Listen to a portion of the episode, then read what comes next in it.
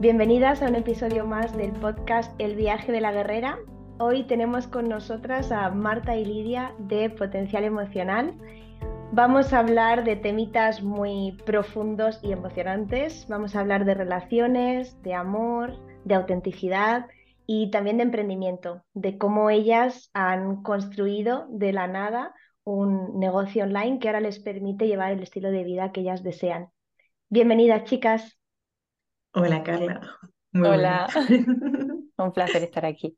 Muchas gracias por la invitación. Encantada, un placer. Pesqué a Marta y a Lidia a través de Instagram porque vi algunos de sus vídeos, algunos de sus reels que están súper currados y enseguida me llamó la atención eh, el enfoque que le dan a todo esto del amor y las relaciones. Así que hoy, mm, para todas mis guerreras que les interese este tema, creo que, que os va a encantar. ¿Queréis presentaros un poquito sobre todo, bueno, que, desde dónde nos habláis, eh, cómo es un poquito vuestra vida así brevemente para que os conozcan? Vale, ¿quién empieza? ¿Lidia? Dale, dale. ¿Le doy? Venga, vale. Bueno, pues yo soy Marta Hernández y soy fundadora de Potencial Emocional. Em, soy logopeda, pero me especialicé en neurociencia afectiva y en teoría de la autorregulación emocional. Y a, lo largo de mi trayectoria profesional, pues me fui dando cuenta que aquí mm, la, parte emocional de cómo funciona a nivel mm, interno nuestro cerebro es como la clave de todo, sobre todo de, de, la forma en la que nos relacionamos con nosotros mismos y con los demás y el entorno. Y claro, eso afecta también mucho en el tema de relaciones de pareja. Y yo a nivel personal pues eh, como que la pupita que me hizo a mí entrar ahí a tope en el mundo del autoconocimiento y, trabajarme yo a nivel interno, fue que yo vivía mis relaciones de pareja un poco eh, desde eso, el drama, dramísimo. Así que pues eso, más o menos eso es lo que, el resumen de, de qué es lo que me ha llevado a estar aquí. Y yo soy Lidia Oliva, Ahora mismo estoy en Almería, pero bueno, vivo en una autocaravana, que eso luego os comentaré porque tiene mucho que ver con el por qué empecé este negocio online. Y yo soy bailarina de profesión oficialmente traductora, pero no me dedico a la traducción. Em, y, y, bueno, me empecé a especializar en el tema de más del yoga, de la meditación, la energía, porque para mí fue lo que me salvó en momentos de, eh, crisis vital. y mm, entonces conocí a Marta y me di cuenta de que veíamos la vida de la misma forma, todo lo que ella había experimentado y descubierto sobre cómo funcionamos junto con lo que yo ya hacía de pues todo el tema energético, meditación, vimos que claramente tenían una fusión muy potente y por eso decidimos trabajar juntas. Y aparte, a mí también en el tema de pareja he tenido bastante crisis que me llevaron también a autoconocerme a mí y por eso el tema de la pareja y las emociones para nosotras es fundamental. Quiero abordar con vosotras este punto de la reinvención, porque como ya sabéis, muchas de las guerreras que nos escuchan están justo en ese momento en el que se encuentran en una posición, en una circunstancia o incluso en un ser, en una versión de ellas que quieren dejar atrás quieren dar un paso, no saben muy bien hacia dónde. Algunas sí que ya ha vibrado conmigo y, busca esta libertad a través de los negocios online, de emprender algo con alma, con propósito. Entonces creo que puede ser interesante que vosotras compartáis qué os empujó a dar este paso, a atreveros, porque esto es algo bastante valiente, sobre todo mm, Marta, por ejemplo, que además tiene una niña. Eh, claro, ya es como que tienes que tomar las decisiones sopesando muchas más cosas, más responsabilidades y, qué ha pasado en estos cuatro meses o cinco meses, ¿no? Para que, para que vosotras os mantengáis ahí, a pesar de que los inicios siempre son, son complicados, son difíciles. ¿Cómo fue esa llamada a la aventura, a, a coger este camino menos transitado y, y apostar por lo que vosotras creéis? Pues Lidia, te empiezo yo y, cuento un poco cómo lo he sentido yo. A ver, yo creo que para mí la clave ha sido que eh, por lo general, yo siempre mm, me he vivido como la fuerte, la que aparentemente siempre tenía una imagen de, de poder con todo, de que todo el mundo siempre iba a mí cuando me necesitaba, ¿no? Pero de alguna manera eso lo, lo llevé al extremo en todas las áreas de mi vida y una de ellas era eh, el tema económico y, sobre todo yo como empresaria, ¿no? Entonces, empezar a permitirme romper con ciertos patrones míos de, de formas de funcionar que realmente no estaban siendo adaptativas para mi propio bienestar fue una clave importante. Entonces, permitirme ser sostenida y apoyada es algo mmm, que, que, ha sido muy importante. Uno, por mi pareja y darme como el permiso de no sentirme que estoy siendo mantenida, que mm, madre mía es que yo estoy fallando, o yo no estoy poniendo mi parte o no estoy aportando, sino eh, creer que esto que estoy creando es algo más grande que yo y que eso en sí tiene un valor infinito, que está por encima de en sí cómo funcionemos en casa o, o, o las necesidades Mm, materiales que son superficiales, porque una cosa son las necesidades básicas y otras ya son mm, ese, ese ansia de querer materialmente cosas. Y entonces, pues, em, dejarme ser como sostenida por él en esa parte es como mm, permitirme esa vulnerabilidad, ese no necesitar tener que ser siempre la fuerte. Eso por un lado respecto a, a mi pareja y a mi relación de pareja, pero también dejarme ser apoyada por Lidia en este caso, porque siempre eh, sentía como ese esfuerzo y esa responsabilidad suprema de que todo lo que mm, tiene que ver con el negocio era cosa mía y ya está.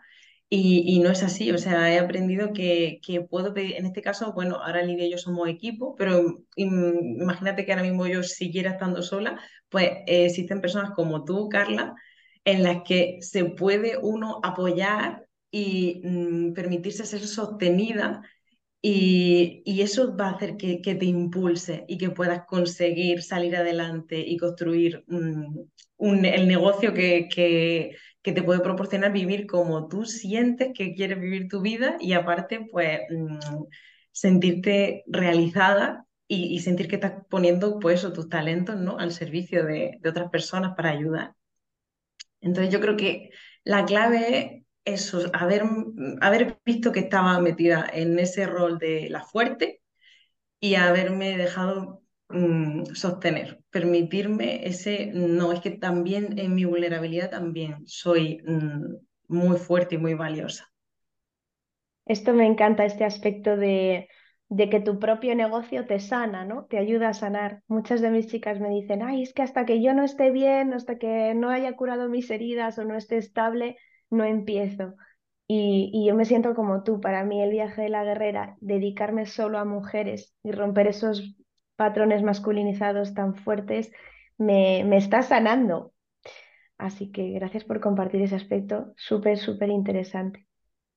Sí, en mi caso ha sido, bueno, yo comentaría lo mismo que Marta porque lo he vivido también con mi pareja y también sentirme sostenida por Marta, pero por aportar una visión diferente también, eh, yo, por ejemplo, empecé, decidí emprender porque yo quería llevar un estilo de vida como el que estoy llevando ahora, ¿no? Que pues no, no vivo en ningún sitio, o sea, tengo mi autocaravana, puedo viajar donde quiera y para mí eso era la clave. Eh, yo quería esa libertad. Y mm, claro, para conseguir esa libertad muchas veces nos lo pintan todo muy bonito, pero también tienes que tener en cuenta todo lo demás que tienes que dejar.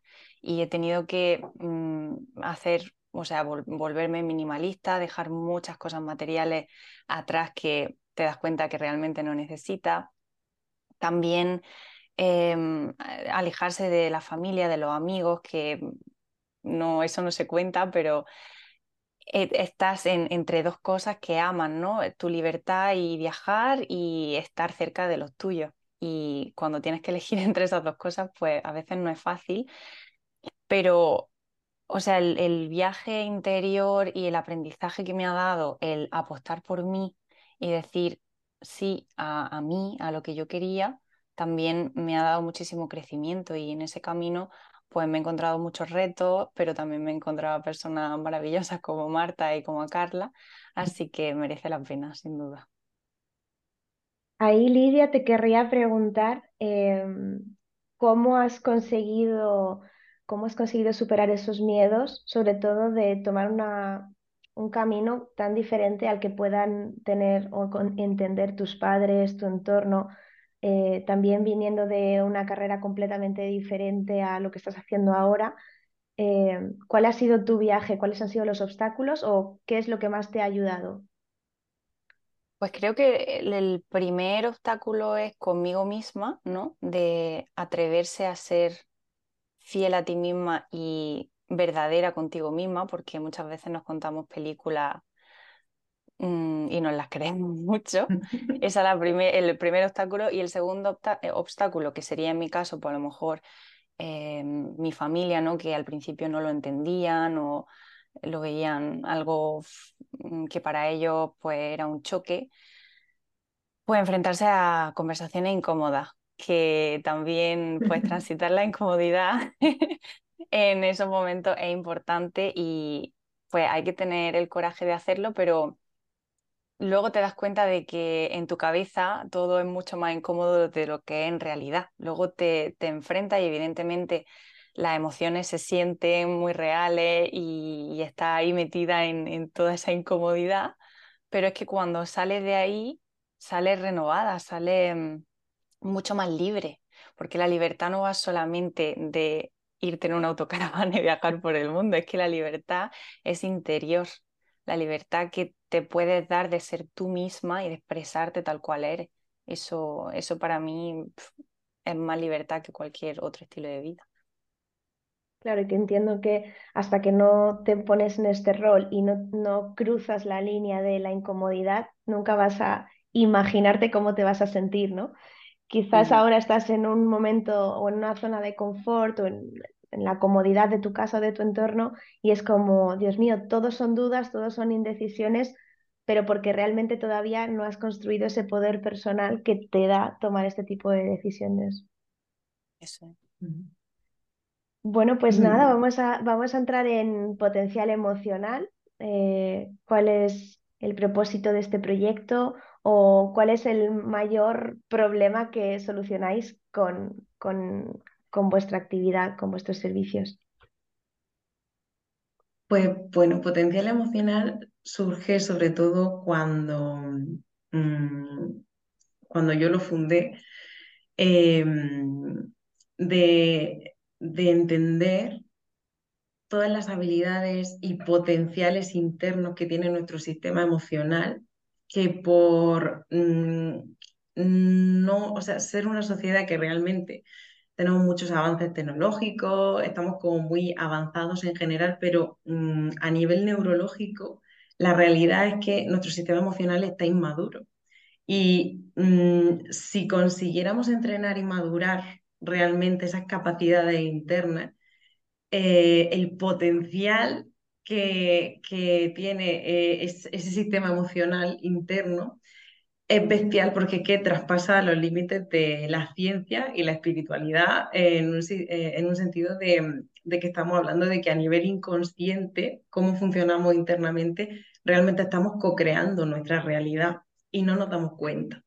Y entonces eh, parte de, de ser co-creadores de lo que vivimos y no darnos cuenta, eh, implica que muchas veces nos sentimos incómodos en situaciones que vivimos y no sabemos cómo eh, resolverla o cómo poder sacar de ahí aprendizaje o cómo poder transformar lo que estoy experimentando, porque no sé sacar realmente el mensaje o lo que me quiere traer para que yo pueda madurar ese sistema emocional, mm, realmente esta experiencia.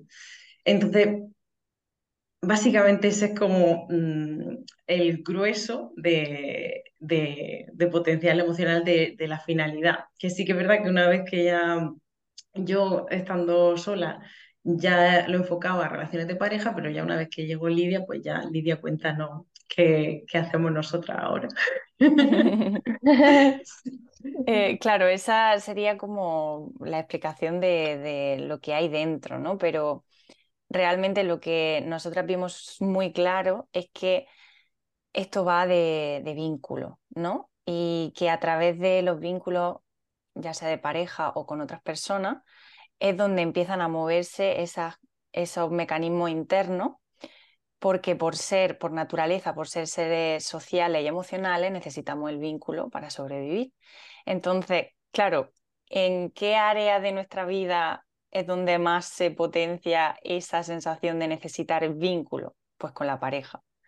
Con la pareja ahí salen todas nuestras heridas inconscientes, todo el sufrimiento inconsciente que tenemos alojado. Entonces, pues eh, blanco y en botella. Dijimos, es que la, gente donde más lo va a sentir es ahí, donde nosotras también personalmente lo hemos sentido. O sea que por nuestra propia experiencia, como lo hemos vivido nosotras, también podemos guiar a otro en eso. Que, muchas veces pues, nos desconcierta. Así que ahora mismo nos estamos dirigiendo a mujeres que, que sienten que, bueno, que están creciendo en su vida, que, que, tienen, pues yo que sé, a lo mejor están reinventándose profesionalmente o tienen un, negocio o una profesión que, le, que les va bien, que les funciona, pero el tema de pareja todavía se les queda ahí, que hay algo que no termina de funcionar.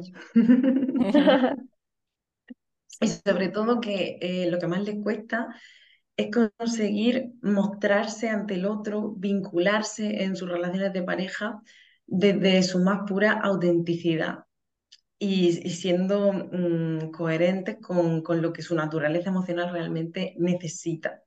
Entonces, pues mm, eso, reconciliarnos con nuestra naturaleza emocional es lo que nos puede mm, regalar el poder crear vínculos de una intimidad emocional muy potente y obviamente pues tener una relación de pareja pues como realmente nos gustaría tener dejar de repetir patrones y poder co-crear el atraer a una pareja que realmente pues vaya acorde a, tus valores y a ti. Esto me, suena muy familiar, eh, de hecho podríamos hacer equipo perfectamente, porque ese reconciliarse con su autenticidad emocional, en el viaje de la guerrera yo lo, lo, traduzco como reconciliarse con nuestra energía femenina. Eh, normalmente las mujeres que llegan a mí en torno a los 30, 38 más o menos, son mujeres que han estudiado mucho, que han tomado grandes decisiones en su vida, que se han esforzado, que son responsables, buenas personas, eh, disciplinadas, constantes, o sea, tienen todo lo que, lo que se supone que la sociedad les pide. Eh, posiblemente también hayan viajado y hayan buscado, ¿no? están en esa búsqueda constante de tanto el reconocimiento en su profesión como el amor eh, y, ese estatus que está muy movido por esos valores masculinos que te invitan constantemente a seguir en esa línea, em, en esa línea casi infinita de parece que nunca es suficiente y siempre en cuanto consigo un hito tengo que ir a por el siguiente, ¿no? De hecho, alguna, alguna de mis chicas, que, que uno de sus principales deseos era encontrar una pareja, cuando la encontró dijo, me, decía, no, no, pero Carla, ahora quiero una casa, pero además una casa solo para mí, para proteger mi, mi, mi patrimonio. Digo, por Dios, digo, tantos años buscando el amor y llega y ahora mismo te quieres la casa y el amor lo has dejado de lado. Entonces, es como, es como un patrón infinito que, eh, que se repite mucho sobre todo las mujeres que, hemos tenido esta ambición por crecer y por, por demostrar al entorno.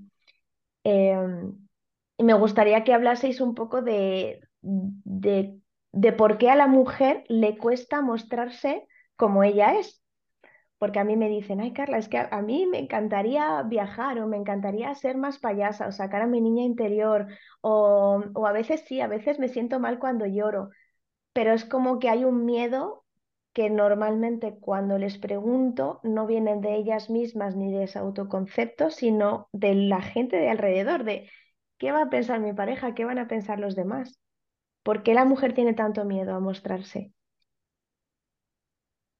A ver, mm, por todo, eh, bueno, porque juntas eh, llevamos cinco mesecillos, pero mm, llevamos ya tiempo trabajando por separado y, mm, y viendo a personas y a mujeres, porque también trabajamos con chicos, que eh, es flipante porque los chicos que están súper conectados a su parte emocional, el sentir es exactamente igual que el de la mujer. O sea, mm, ahí alucinamos, Lidia y yo, con eso. Y aquí la clave está realmente en que mm, en ese, como siempre hemos sido educados y guiados desde un enfoque más mm, de enseñarnos todo lo que había en el exterior a nosotros, el exterior siempre representaría como esa parte masculina, porque lo masculino está dentro de, eh, todo eso que engloba nuestro hemisferio izquierdo, que es esa parte intelectual, la parte de la que nos podemos dar cuenta, eh, lo que está como separado, que yo puedo mm, apreciar, ¿no? Pero luego hay otra parte que es la emocional, que sería esa energía femenina, que tiene más que ver con, con el interior y con todo aquello que está alojado en nuestro inconsciente y que por lo tanto no, no podemos mm, ver de forma separada. Y, y, eso hace como que nos, nos aturullemos un poco eh, en ese aspecto. Entonces todo eso tiene más que ver con lo que surge en nuestro interior. Al haber sido guiados desde chiquitines, enseñándonos muy bien que el sol es el sol, que el ordenador es un ordenador, que este es mamá, que este es papá, ¿no? todo lo que pasa en el exterior pero no nos han guiado ni nos han explicado mucho respecto a lo que pasa en el interior, toda esa parte interna que tiene que ver con la energía femenina, de alguna forma no mm, hemos perdido como ese contacto con ella. Entonces, ¿qué pasa? Que estamos muy enfocados en, eh, en ese sentir que nuestro valor depende de esa aprobación o reconocimiento de los demás o incluso de nosotras mismas, de todo aquello que conseguimos, resultados externos que conseguimos. Pero el problema está en que hasta qué punto mi mente me va a estar planteando todo el rato eh, hacer y hacer y hacer y hacer y hacer eh, para yo darme mi propia aprobación a mí misma. Es decir, ¿cuándo me voy a conceder el honor de aprobarme a mí misma por fin? Y ahí es donde mm, vamos a muerte, Lidia y yo. cuando, entendemos realmente cómo funcionamos internamente y, y vemos que todo esto de lo correcto, lo incorrecto, lo bueno, lo malo, lo que es mejor o peor o cómo deberían de ser las cosas y no son, mm, no tiene mucho sentido porque es como mm, recursos externos que ha construido nuestra mente para mm, poder aferrarse a ello y de esa forma sentir como seguridad a través de eh, poder eh, aferrarse a esas estructuras externas que ha construido. Pero es una seguridad efímera y no es real, porque no es una seguridad interna. Entonces, eh, poder trabajar en construir esa seguridad interna, pero porque empiezo a aprender a darme yo mi propia aprobación, es donde realmente está el camino para poder mm, conseguir estar tranquila y, reconciliarnos sobre todo con esa parte em, de esa energía femenina. Entonces esto es, un proceso cuesta y, y, es difícil porque funcionamos más desde esa energía masculina de hacer de enfocarnos al exterior, a conseguir cosas y, resultados tangibles, sobre todo, cosas que se puedan demostrar, mira, qué, qué valiosa soy. Pero es que el mero hecho de existir ya implica que tenemos un valor infinito. ¿Podrías darnos, Lidia, algún ejemplo como que se entienda, traducir lo que ha dicho Marta? Mi traductora.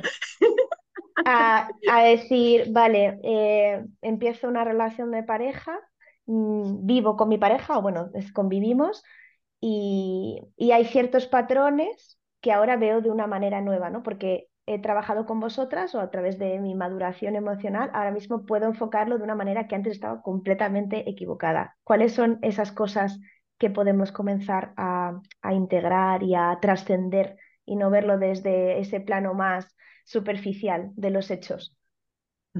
Sí, es que lo que iba a comentar es que este viaje de no buscar afuera la aprobación interna, ¿no? Que, que nos permitamos aprobarnos a nosotras mismas, pues como tal es un viaje, evidentemente es un entrenamiento, un trabajo continuo.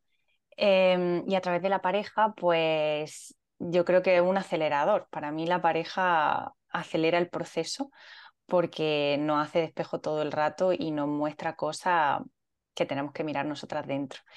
Y, por ejemplo, mm, a mí me gusta mucho contar un ejemplo que es muy, muy básico y muy, parece muy tonto, pero que para mí fue darme cuenta de, ostras, pues sí que, que puedo realizar cambio y que puedo transformar cómo yo me vivo dentro, que es, pues yo, por ejemplo, me pasa, bueno, me pasaba porque curiosamente ya no me pasa, que me dejaba eh, los tapones de los botes, de las botellas, mm, todo lo que se tenga que enroscar, pues no lo dejaba enroscado. Yo lo ponía encima y no lo enroscaba.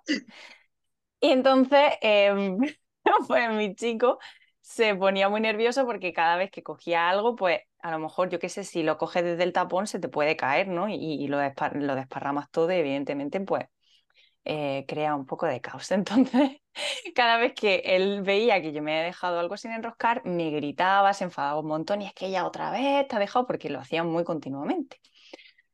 Si eso lo observamos así, solamente la parte externa, pues te puedes meter en juicios de madre mía, él cómo, cómo reacciona, que es una reacción extrema, o madre mía, esta que tonta, que, que no, o que despistada, que deja siempre esto así tal cual. Pero si nos vamos a una parte más inconsciente y mucho más profunda, ahí se ve súper claro que, o sea, yo hay veces que me dejo el tapón sin enroscar y otras veces que no.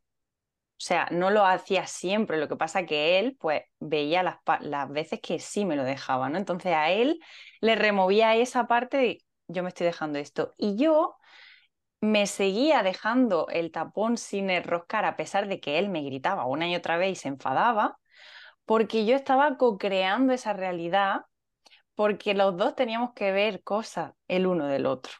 Entonces, cuando yo me di cuenta de esto y dije, ¿por qué está pasando esto una y otra vez? ¿Por qué se está repitiendo esto? No, no, no puede, no, no tiene sentido. Pues empecé a observar que era eso, ¿no? Como él me está, me está haciendo reaccionar así. De hecho, ya a veces hasta me ponía a llorar cuando él me gritaba, porque claro, me recordaba a cuando mi padre, tal, o sea, movida interna muy profunda. Y cuando empecé, me di cuenta de eso, pues ya lo veía a él que me gritaba y a mí es que me, me daba hasta, me hacía hasta gracia. Yo decía, ostras, tío, ya estoy otra vez, no sé qué. Entonces, claro, yo ya tenía una respuesta diferente con él. Él ya decía, hostia, ahora se está riendo, ya no, se, ya no está llorando, ya... Y, entonces teníamos otro tipo de intercambio y a la siguiente vez yo ya me daba cuenta de, ostras, el tapón. Y de repente... ¡Corre! De repente como que, que poco a poco fui integrando eso, ya no me dejo los tapones sin enroscar, ya no genero, no, no creo esa realidad en la que mi pareja me tiene que gritar porque yo tal. Y yo que sé, también en ese proceso me di también el permiso de, de, decirle, incluso expresarle, bueno, pues me he dejado el tapón sin poner, o sea, ¿y qué? O sea, hay veces que, que sí que lo, que lo hago, no, no, no soy menos valiosa, o sea, yo me machacaba mucho como, y qué torpe, y no sé qué, no sé cuántas, ¿no? Esa autoexigencia. Pues también darme el permiso de decir, ¿es tan importante realmente? O sea, vale que sea un despiste lo que tú quieras, pero joder, permitirme aprobarme yo, aunque mi pareja me esté diciendo bla, bla, bla, que yo decir, oye, que no pasa nada, que, que está bien. Y eso ha ido pues aflojando la, la situación y recolocando. ¿Creéis que, que, que, ese tipo de, de moldeación es, es, posible con cualquier pareja, con cualquier mujer o hombre? ¿O que hay personas que que si ya tienen unos patrones muy fuertes, si no tienen esa iniciativa de mm, crecer personalmente, de entender, de empatizar, quizás no logran fusionarse en este, en este crecimiento. A ver, mm, en el ejemplo que, que ha puesto Livia se ve súper claro que al final, a nivel de sentir, Em, la clave aquí está en la, porque como os ha explicado Lidia antes, de que esto va de vínculo, ¿no? Realmente, mm, por esa naturaleza emocional y seres sociales que somos, lo que todo el rato mm, vamos buscando es sentir que la unión y el vínculo con el otro está sí o sí para yo sentirme tranquilo a nivel de que mi supervivencia mm, no corre peligro porque estoy aquí en unión y aunque venga un depredador o algo a comerme, mm, yo estoy aquí a salvo, ¿no? Porque estoy eh, acompañado. Entonces, eh, a, un nivel emocional interno, profundo, inconsciente, la clave aquí está en que Lidia se estaba sintiendo responsable de cuando su pareja conectaba con sentir desagradable, porque ella asociaba ese cabreo que tenía su pareja con que ese vínculo se podía romper, con que él podía dejar de quererla a ella o podía dejar de estar, mm, de sentir esa unión con ella. Entonces, mm, el sentir se repite en todo el mundo por igual. Lo que pasa es que mm, no sabemos identificar eh, qué es lo que estamos sintiendo realmente. Entonces, si tenemos em, como esa predisposición, esa flexibilidad mental, esa apertura a querer ver, a querer autoindagar y autodescubrir realmente el origen de por qué ciertas respuestas o conductas que tenemos, eh, el cambio, mm, vamos, es garantía de éxito. Y luego hay que entender también que em, todo el mundo no ha venido aquí como a despertar o a crecer, pero las personas que sí que han venido a despertar o a darse cuenta o a, o a tener como hacer esa toma de conciencia, no todas hacen el proceso de la misma manera, porque Lidia y yo, por ejemplo, con nuestras parejas lo vivimos a diario de que nosotras nos curramos mucho internamente porque encima nos dedicamos a ello, pero mm, nuestras parejas de forma activa, por así decirlo, no se trabajan de ello estudiar o indagar, pero nosotras somos como el acelerador que a través de cambios que nosotras vamos haciendo, ellos van rumiando y es flipante ver cómo generan cambios. Entonces, si internamente tienen el potencial como para poder generar el cambio, se puede, mm, o sea, la persona puede cambiar aunque no esté ahí trabajándose de forma consciente mm, ahí a tope. Pero tiene que tener, mm, sobre todo, Lidia y yo siempre lo decimos, eh, esa capacidad de tener mente abierta, una mente abierta y flexibilidad a la hora de, o sea, no, no ser una persona cerrada y cuadriculada y de aquí no me saca, porque si no, no, no hay manera. Sí, yo eso, lo he vivido bastantes, en bastantes relaciones. Siempre he sido muy dada a hablar, que además los hombres lo son menos. A, venga, vamos a tener una conversación incómoda para buscar el punto entre los dos, entre cuántas veces me, me dejó el tapón y cuántas veces me puedes permitir que me lo dejes y que esto sea una guerra. Eh, a mí me pasa que no escucho, yo estoy en mis mundos de Yupi y Sergio se enfada porque me tiene que repetir todo dos veces, ¿no? Yo estoy aquí como, eh, sorry. Eh, pero sí que me he dado cuenta que con algunas parejas ha sido muy, muy complicado. Y por ejemplo, con Sergio, eh, siendo alguien completamente opuesto a mí, es como, mm. él es como dicen unos, eh, Rafiki, el de Rey León, es como Buda, y yo soy pues el correcaminos, ¿no? es como extremo. Entonces, incluso, incluso aspectos como que él se levanta por la mañana y se pone a leer en silencio y que yo soy energy, puede crear un, un detonante sin ni siquiera nosotros hablar. Es simplemente cómo impregna mi energía su espacio, ¿no? A lo que él está acostumbrado.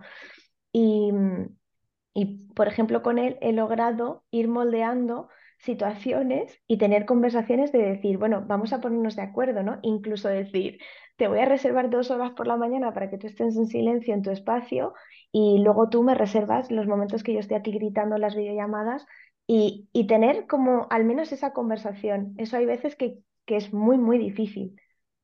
Mm, y, ahí es donde se ve esa receptividad, ¿no? De Sergio, esa apertura mental a escucharte, a flexibilizar, que bueno, pues se pueden llegar a acuerdos, a todas esas cosas. Y también la valentía tuya, porque cuando hablamos, Lidillo, de autenticidad, es permitirnos mostrar eh, nuestras necesidades y no sentir, porque muchas veces nos callamos o no expresamos lo que necesitamos porque previamente ya nos hacemos el juicio nosotras, a nosotras mismas, de que si es que a ver si va a pensar el otro que estoy loca. Y entonces me callo y no me permito yo esa autenticidad de, de expresar lo que siento, simplemente.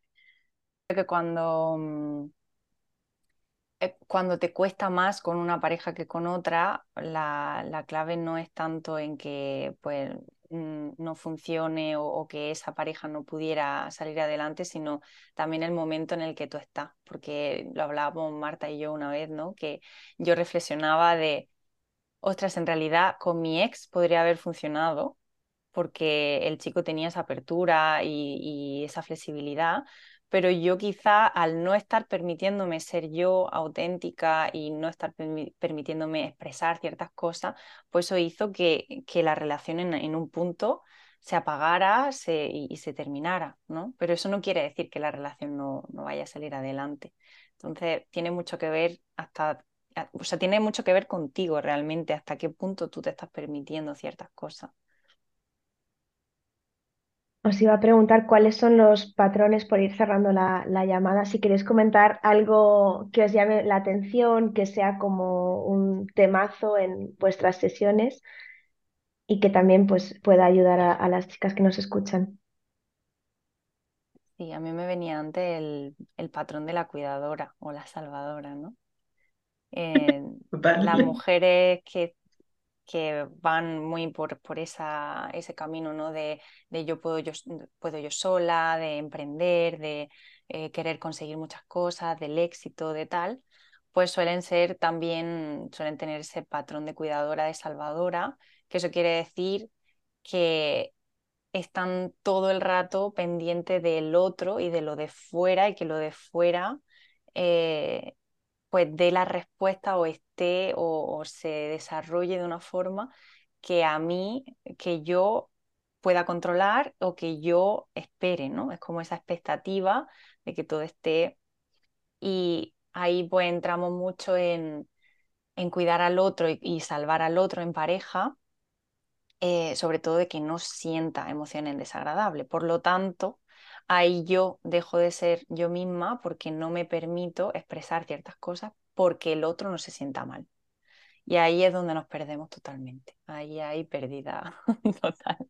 Sobre todo cuando, cuando, cuando, tenemos el rol de cuidadora y el rol de rebelde, inconformista, exploradora, que es un poco el perfil de guerrera que llega a mí, que, mm. que es como un pajarillo y al final, por adecuarse a, la relación o a lo que se espera de una relación, eh, pues nos vamos cortando las alas y perdemos nuestra esencia. Eso es. Eso justo, Carla, es lo que mm, iba a proponer yo, que em, como ese perfil que acaba de definir Lidia sería como ese rol de cuidadora en un extremo, pero luego también tenemos el otro extremo de, bueno, ya me comió tantas mm, relaciones frustradas, ¿no? Tantos chascos, por así decirlo, tantas decepciones y desilusiones, entonces ahora me voy al otro extremo.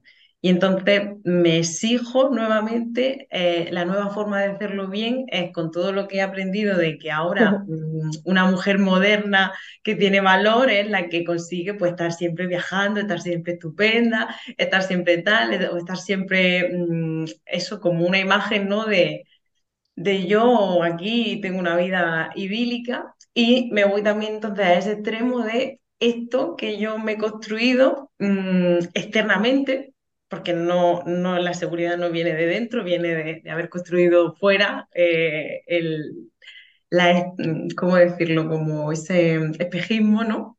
El escaparate, ¿no? De alma eh, eh, libre. exactamente. Entonces, desde ahí, como no quiero que esto me lo desmonte nadie, pues entonces ahora pongo las expectativas hiper ultra altas de la persona a la que yo puedo dejar entrar a mi vida.